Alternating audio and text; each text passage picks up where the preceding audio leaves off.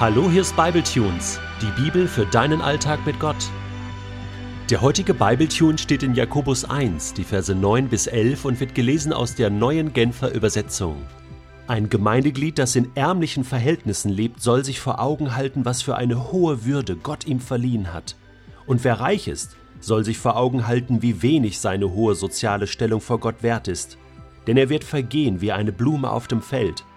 Wenn die Sonne emporsteigt und ihre Glut das Gras versenkt, verwelkt die Blume und ihre Schönheit ist dahin. Genauso wird auch der Reiche vergehen mit allem, was ihm sein Reichtum ermöglicht hat. Geht es dir genauso wie mir? Ich habe mich gefragt, ja, gehöre ich jetzt zu den Armen oder gehöre ich zu den Reichen?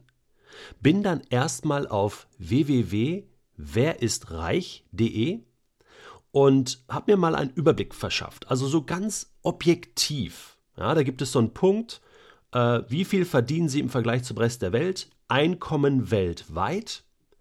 Und dann geht's mal los. Vermögen. Ein Prozent der Weltbevölkerung hält etwa 40 Prozent des weltweiten Vermögens. Die reichsten zwei Prozent der Weltbevölkerung besitzen mehr als 51 Prozent des weltweiten Vermögens.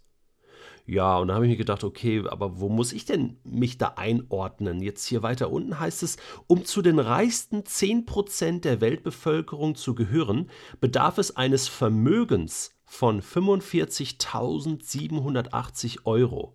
Und da habe ich gedacht, hoppla, also gut, wenn man ein Auto hat, ähm, Wohnungseinrichtung und so weiter und so fort, ein bisschen was auf dem Sparkonto, dann kommt man schnell mal auf diesen Betrag und man gehört zu den reichsten 10 Prozent.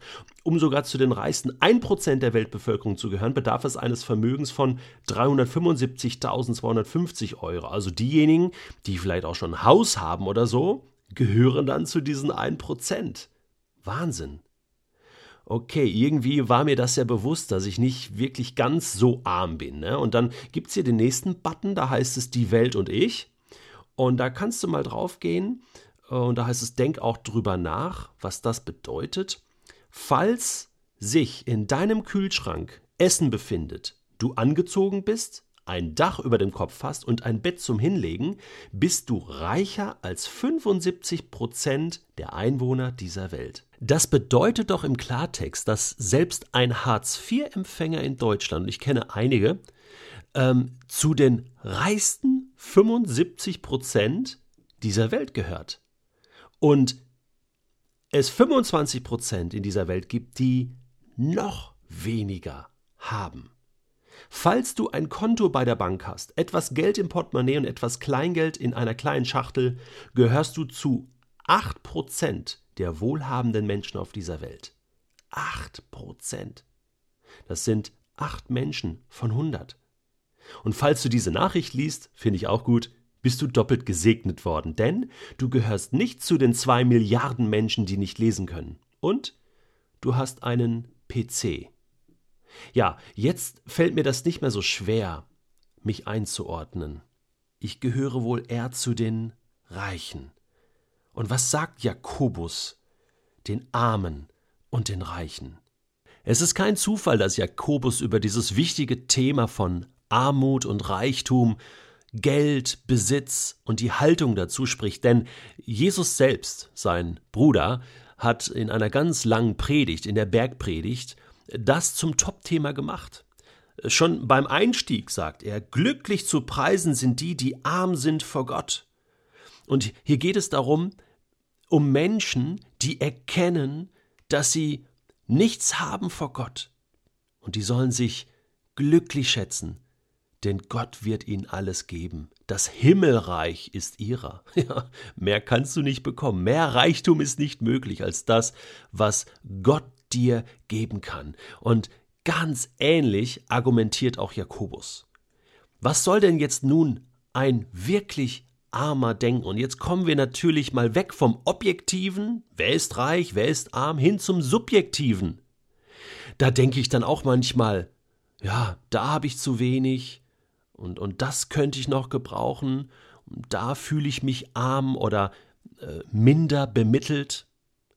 Natürlich, es ist alles subjektiv und manchmal jammern auf hohem Niveau, aber wir denken doch so, oder? Und jammern auch manchmal so vor Gott. Das ist erbärmlich. Und Jakobus zeigt auf, hey, wenn du so denkst, dann ist das ein falsches Denken.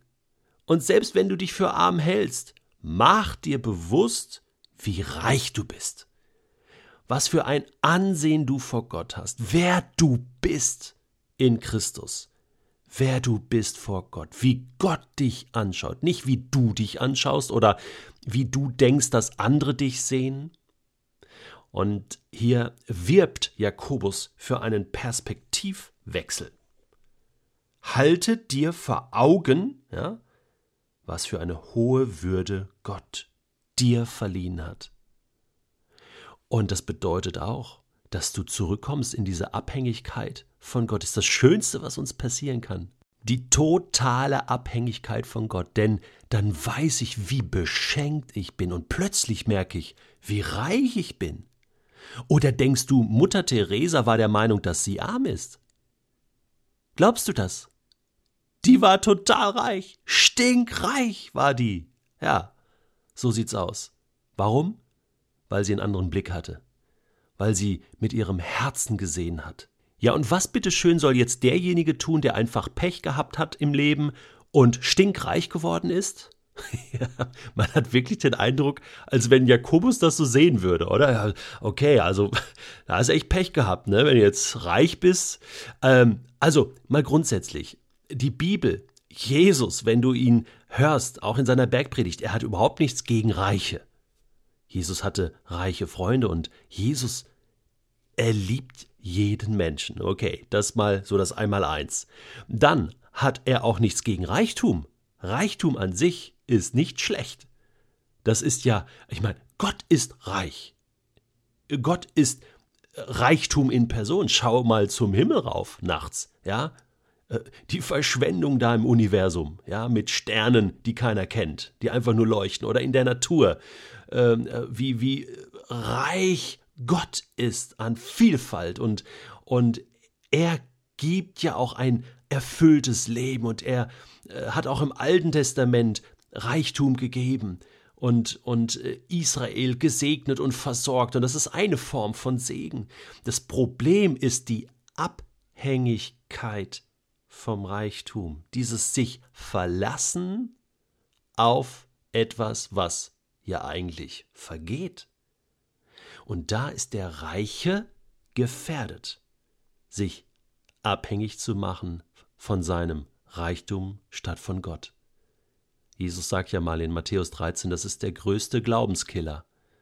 Reichtum. Und die damit verbundenen Sorgen, denn der Reiche ist ja nicht ohne Sorgen und plötzlich ist der Fokus ein ganz anderer. Und der Reiche soll sich bewusst machen, hey, eigentlich habe ich das, was ich habe, nur von Gott und eigentlich bin ich genauso wie der Arme. Und wenn diese Identifizierung passiert und der Reiche sagt, weißt du was, ich bin eigentlich arm vor Gott und bin auch total abhängig von Gott, dann passiert's. Dann kann der Reiche mit seinem Reichtum alles machen.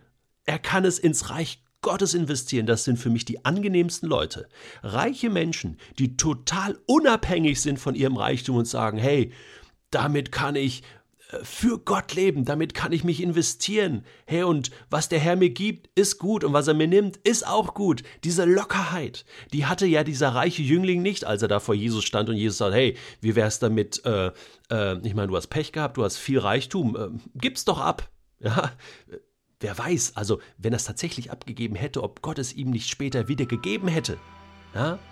Diesen Reichtum, weil er gemerkt hat, ey, der kann ja damit umgehen. Das ist ja genial. Ja? Dem kann ich ja vertrauen. Dem kann ich jetzt statt einer Million noch mehr geben. Ja?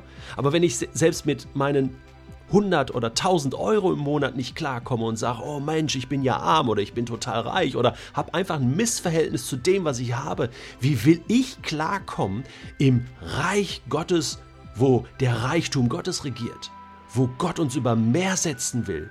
Wie will ich damit klarkommen? Also werden wir mal wieder ganz objektiv und sehen mit Augen des Himmelreichs. Und dann kann's losgehen.